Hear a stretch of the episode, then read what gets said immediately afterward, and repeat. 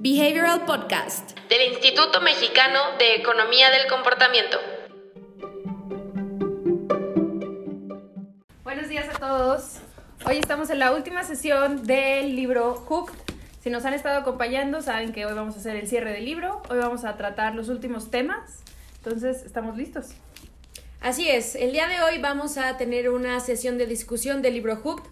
Hoy hablaremos sobre qué es un hábito, cuáles son los pasos del modelo Hooked, qué valor tiene leer este libro y cuál fue el nivel de dificultad que ustedes creen que tiene el libro. Eh, me presento, yo me llamo Charlotte Broom, de este lado tengo a Diana. Pablo Hernández. Emiliano. Kenia. Excelente, somos eh, una parte del equipo del IMEC y hoy va a ser una transmisión muy interesante. Comenzamos con eh, una pequeña introducción sobre quién es Nireyal. Emiliano, pues Digamos, Nireyal es, un, es, es una persona que lleva muchos años, ya lleva unos 7, 8 años mínimo trabajando con el diseño de productos digitales enfocado a hábitos y muchos años más trabajando con productos digitales en general, ¿no? Él, digamos que ha tenido, tiene un background bastante interesante, trabajó un rato en Stanford, de hecho, en Stanford se codeó bastante con BJ Fogg, de ahí que gran parte del modelo que él plantea en Hooked está muy enfocado a los principios de Fogg. Eh, y digamos, lo interesante de Niriel es que se ha enfocado tanto en el tema digital que se ha convertido en inversionista de muchas plataformas digitales. Y a la vez de ser inversionista también se ha convertido, digamos, en, pues, más recientemente, ¿no? En una especie de escudo contra todos estos elementos. Ese es un cambio bien interesante que tuvo Nireyal, ¿no? Es decir, este libro tiene cinco años, ahorita de que lo sacó, pero digamos que él entra al, a la industria, ¿no? Buscando facilitar que quienes diseñan productos, servicios, estrategias tengan herramientas para, pues, digamos, para hacer productos más atractivos, ¿no? Conforme entra se va dando cuenta que realmente, pues, muchos de los productos digitales ya están estructurados de esta forma, ¿no? Y ahorita, hace dos meses, mes y medio, ¿no? Sacó Indestructible, que es prácticamente, no es tal cual, ¿no? Pero podríamos entenderlo como una especie de contraparte, contraparte de Hook, ¿no? Es decir, cómo tú puedes protegerte de todo esto, ¿no? Sí, que incluso le mandaban eh, sus, la gente que le sigue es como... Al principio haces un libro de cómo tenerlos enganchados y después hablas sobre cómo ser indestructible. Y, o sea, él comenta que sí, esta herramienta de Hooked ayuda a que las personas puedan adoptar eh, productos y servicios. Y por eso, en una de las partes finales de su libro es ¿qué vas a hacer con esto? O sea, habla mucho de la ética que se debe tener al conocer estas herramientas. Y vamos a comenzar sobre platicar qué es un hábito, porque el tema de los hábitos eh, yo creo que está muy de moda y está muy de moda decir, pues sí, que según se generan en 21 días, pero necesitamos entender bien cuál es la definición de un hábito. Eh, en este libro de Hooked, Nir habla sobre que un hábito es, una, es un comportamiento que tenemos mm, involuntario, o sea que no lo pensamos, es algo que hacemos automáticamente, podríamos decir que es en parte del sistema 1. Entonces, eh, un hábito para que se forme necesitas tener cuatro partes donde él habla sobre su modelo Hooked, que eh, Pablo puede comentarnos un poco al respecto. Sí, al final Niede ya propone, o sea, hace una variación a, otro modelo que ya existe de Dewey. Al final, eh, el modelo Hooked engloba prácticamente cuatro pasos, que es un trigger o una señal, una acción que viene a consecuencia de una señal o de un trigger, Luego esta acción recibe una recompensa y luego para mantener al final a la persona enganchada se genera una inversión. Una inversión, como ya hablamos en otras eh, sesiones, no tiene que ver simplemente con mm, depositar dinero o algo por el estilo.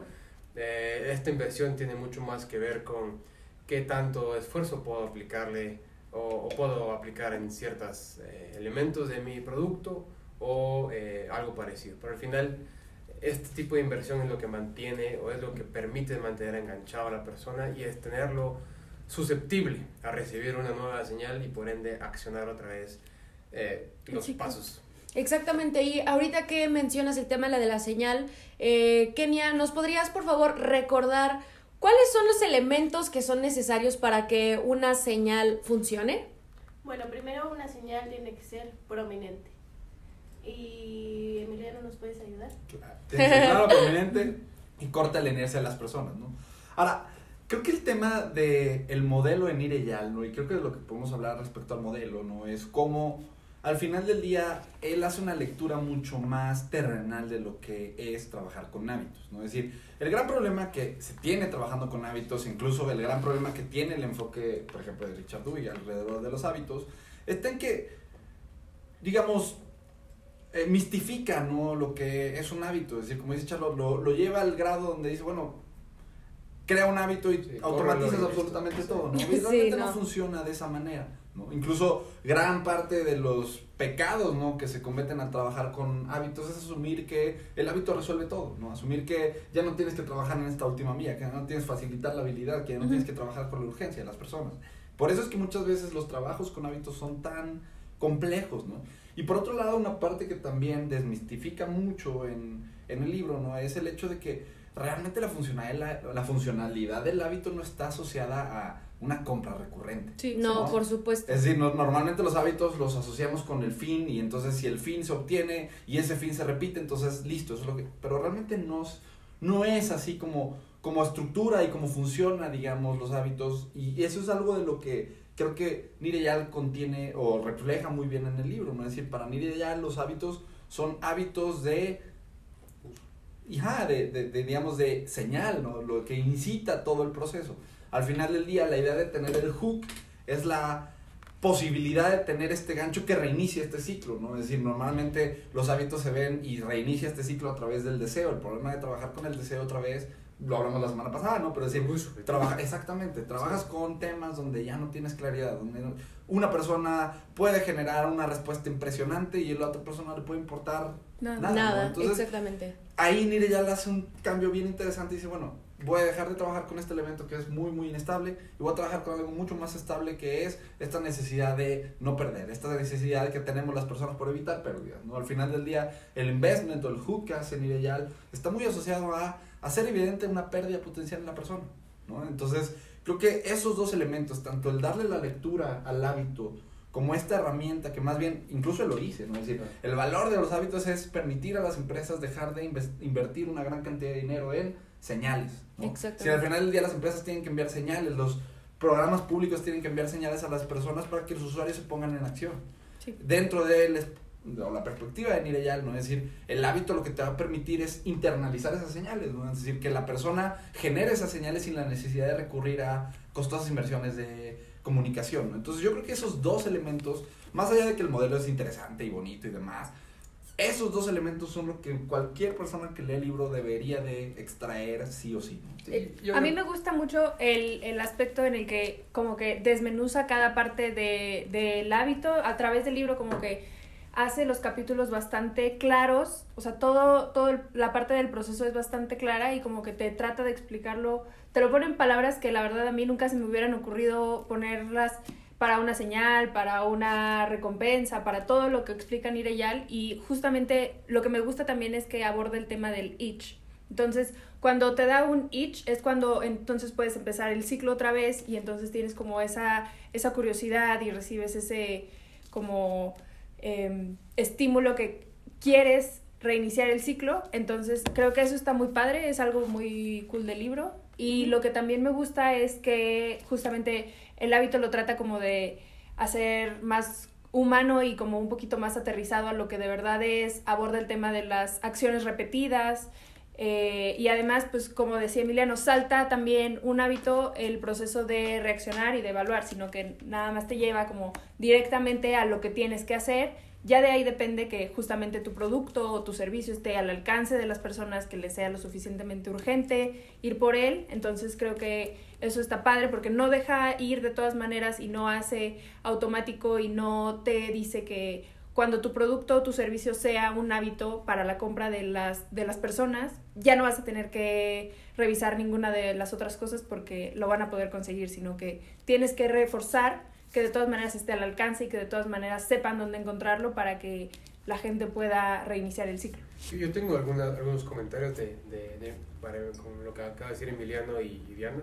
Yo creo que es algo muy importante lo que dice Diana de, del lenguaje que utiliza Nireyal. Al Sí, final, por supuesto. Algo que, que es muy bueno o muy positivo a la hora de que uno está leyendo esto o siendo principiante en, en la ciencia de comportamiento es de que Nirayala hace muy buen trabajo bajando conceptos muy complejos ujú. a un lenguaje muy fácil. Ujú. Entonces yo creo que para cualquier persona que está empezando eh, a adentrarse en estos aspectos de índices de comportamiento, etcétera, al final creo que es un muy buen primer paso para empezar a tangibilizar realmente esos efectos de manera práctica. Exactamente. Y con lo que decía Emiliano de esos aspectos importantes que tiene el hooked, yo creo que lo importante, o para resaltar algo que dice él, de que al final internalizar est- estos, estas señales, lo que nos va a permitir a nosotros es hacer intervenciones o hacer productos au- autosostenibles.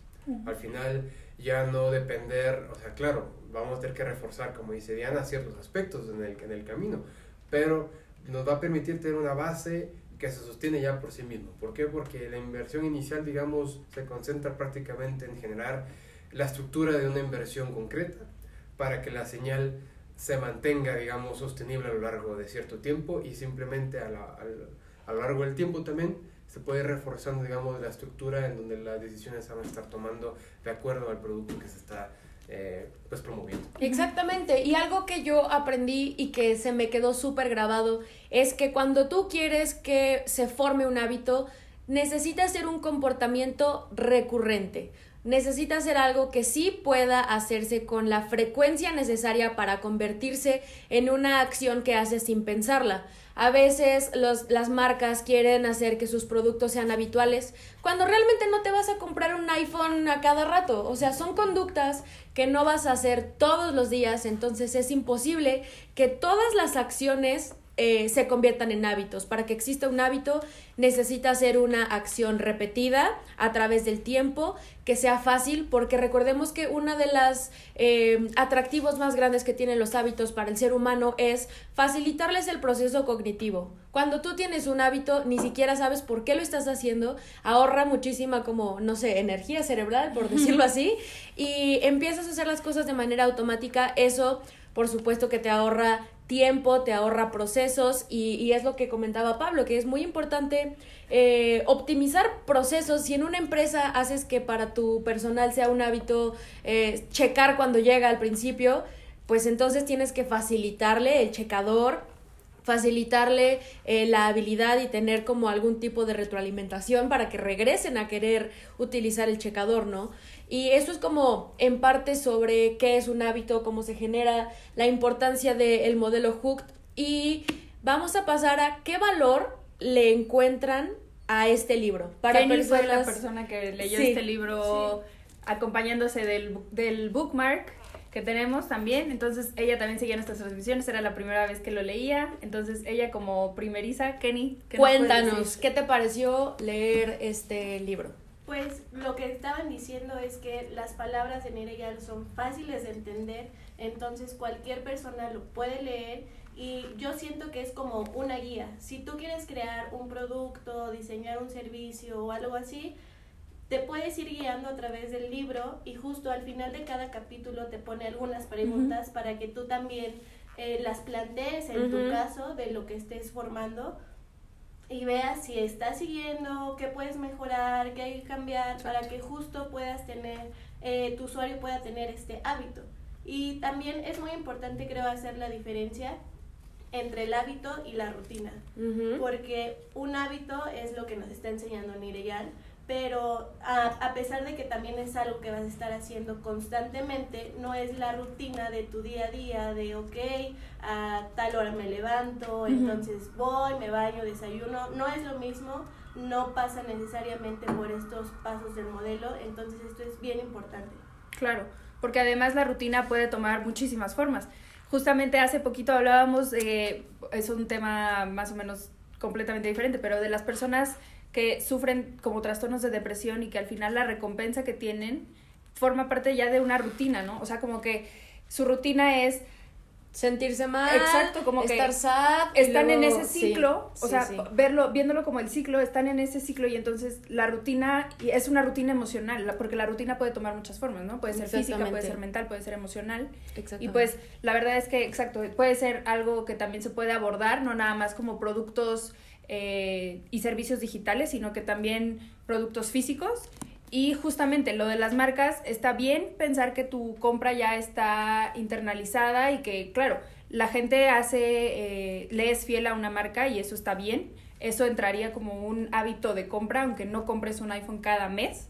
Pero también un error muy grande es asociar que va a ser lo suficientemente bueno, que va a romper todas las barreras y que la persona siempre va a tener el dinero suficiente para comprarlo, que lo va a asociar, porque de todas maneras necesitas hacer como un, un, eh, un ejercicio consciente de saber qué es lo que quiero. Entonces, como que si quieres que la recompensa sea, no sé, algún producto, no sé, un, algo de comer, tienes que depender de que la persona sabe exactamente qué es lo que quiere y que sabe exactamente dónde, ¿Dónde comprarlo, comprarlo? para ir y que forme parte de su rutina, aunque la persona nunca te va a decir que es parte de su rutina porque como que te em- empiezas a meter en una serie de procesos conscientes y no conscientes en los que pues tienes que lidiar un poquito para saber qué es lo que la persona puede hacer y eh, con base en eso empezar a construir todo lo que necesitas como estrategia para tener para que la gente te tenga a la mano. Exactamente. Y Pablo podría comentarnos sobre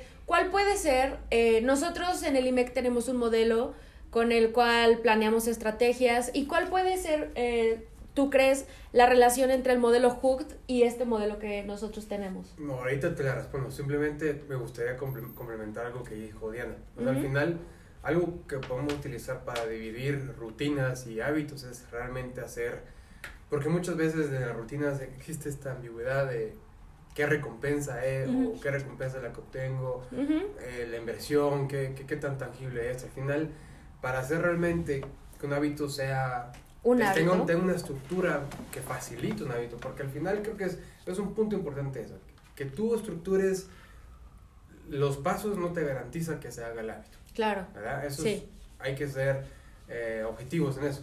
Sin embargo, del- de, mientras más claro exista la acción que se tiene que hacer, con los elementos que se tienen que, que activar, con las recompensas que se va a obtener y la inversión como se tenga que hacer, Ujú. se va, se va a dividir o se va a hacer mucho más eh, digamos, fácil de detectar la estructura de un hábito y por ende facilitar el mismo comportamiento. Exactamente. Solo como paréntesis. Y con lo de los modelos, em, al final nuestro modelo de, de diagnóstico de comportamiento al final eh, se basa en prácticamente la detección de, bueno, todo comienza prácticamente con el mismo, con el mismo Con paso. el mismo paso de la señal. O sea, al final Exactamente. Señales es, es prácticamente nuestros indicadores de qué hacer. Prácticamente eso es lo que nos dice las señales. Entonces, Sí.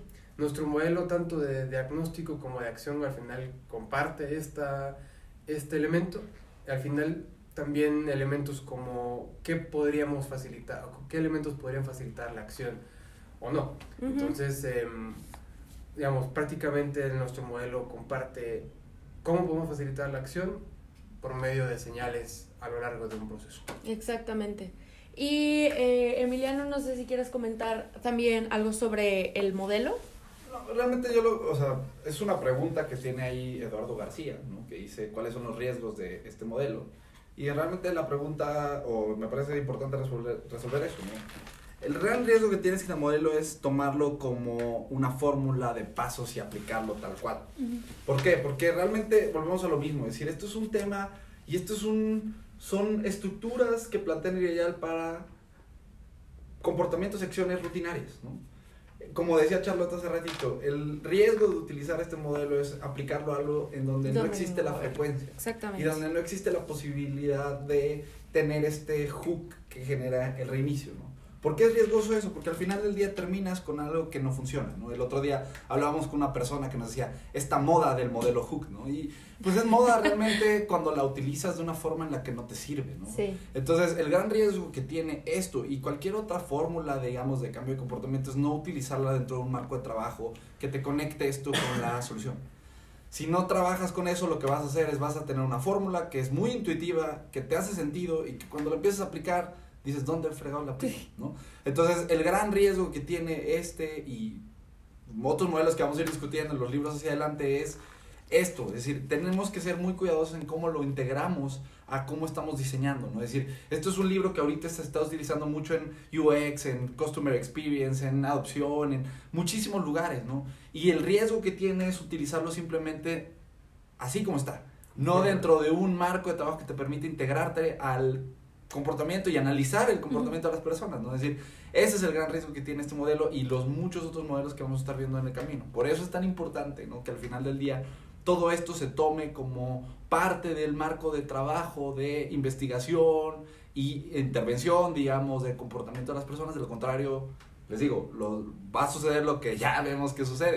Que la gente lo utiliza y no le funciona. ¿Por qué? Porque pues, no tienen las frecuencias, no tienen las condiciones eh, adecuadas para que las cosas y el modelo Se funcionen. ¿no? reinicia. Exactamente. Al final creo que depender de, del modelo como fórmula única para llegar a la solución que quieren llegar, al final es muy probable que no lo logren. Al final hay, como dice Milano, toda una investigación que debería ir atrás para poder entender los elementos macro que plantea eh, Nira Yal. Entonces, al final no solo es generar una acción, cómo se va a hacer la acción, qué elementos complementan la acción. O sea, al final eh, como dice Milano, al final eh, es entender y, y ver las, los modelos estos y los que vamos a hacer como, como herramientas que no solucionan el, el, el, digamos, el problema en sí, sino que ayudan a entenderlo un poco más y a estructurar una, una estrategia de una manera más Completa. exactamente. Por supuesto, y que entendamos que en este caso se quiere crear un hábito. ¿Y qué pasa con los comportamientos que queremos modificar que no son un hábito? Ujú. Entonces me parece importantísimo ese enfoque de, ok, si tú identificas que el comportamiento que quieres modificar sí es repetible, sí se puede convertir en un hábito, ok, venga, puedes ocupar esta guía, pero si no, existen eh, también otros libros que vamos a ir leyendo y que yo creo que para poder entender el comportamiento humano sí se necesita tomar en cuenta muchísimos factores, el contexto, eh, las señales, los, todos los heurísticos que hay. Entonces es en parte lo que nosotros buscamos hacer en el IMEC. Entonces, por eso, las próximas transmisiones que vamos a tener son sobre nuestro modelo de diagnóstico que está basado en el modelo CREATE de Stephen Wendell. Entonces, las próximas transmisiones que vamos a tener hablan sobre eh, los modelos que tenemos, porque ahí yo creo que englobamos un poquito más varios temas que necesitamos entender para comenzar a tratar de modificar comportamientos. Y además, el próximo libro del Behavioral Club es el de Dollars and Cents de Dan Ariely. Tuvimos una Behavioral Talks con Dan Ariely hace como dos meses, me parece, Sí. con el CIDE. Entonces, si van, eh, si quieren empezar el próximo mes, también tenemos ya el bookmark de Dan Ariely, lo pueden descargar en nuestra página web. Y no sé si quieran comentar algo más sobre el libro Hook. ¿Lo recomiendan o no lo recomiendan? Súper lo recomiendo. Completamente. Perfecto. Entonces, en los próximos capítulos hablaremos sobre eh, los modelos que tenemos en el IMEC, cómo funcionan, cuáles son las partes, eh, para qué van a ayudarnos a empezar a diseñar mejores estrategias y servicios. Y el próximo libro va a ser Dollars and Cents Dollars Las and trampas Cents. del dinero en español, En para la español. gente que lo quiera leer en español. Sabemos que Dan Ariely es un poquito, está más, un poquito más al alcance que, digamos, el Sí, material que que, tiene Nir, Nireyal, que tiene Richard Shotton. Entonces, la verdad es que esperamos que sea un libro que puedan acompañarnos un poquito más. Mucha gente ya también conoce el trabajo de Dan Ariely, mucha gente ha escuchado hablar de Dan Ariely. Entonces, la verdad es que Dollars and Cents es un libro bastante bueno. Lo tuvimos en justamente en la plática, como dice Charlotte. Estuvimos ahí eh, vendiendo el libro de Dollars and Cents.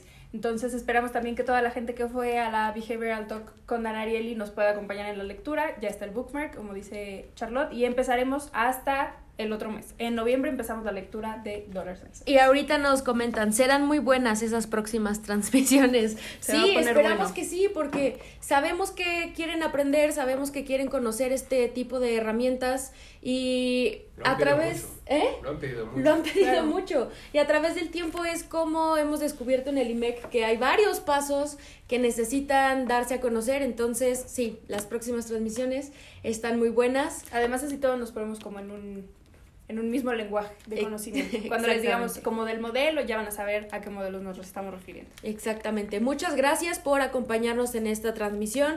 Recuerden seguirnos en todas nuestras redes sociales. Si están viendo esto a través de YouTube, por favor suscríbanse a nuestro canal. Si están escuchando el podcast, muchas gracias. Pueden compartirlo con todos sus amigos y nos vemos en la próxima transmisión. Adiós. Bye. Si quieres saber más sobre los libros y los temas que abordamos en el podcast, ingresa a nuestra página web ecomportamiento.org donde encontrarás libros, autores, blog y mucho más. Encuéntranos en LinkedIn, YouTube y Facebook como Instituto Mexicano de Economía del Comportamiento, en Instagram como imec.mx o en Twitter como ecomportamiento. No te pierdas las transmisiones semanales todos los viernes a las 10 a.m. hora Ciudad de México.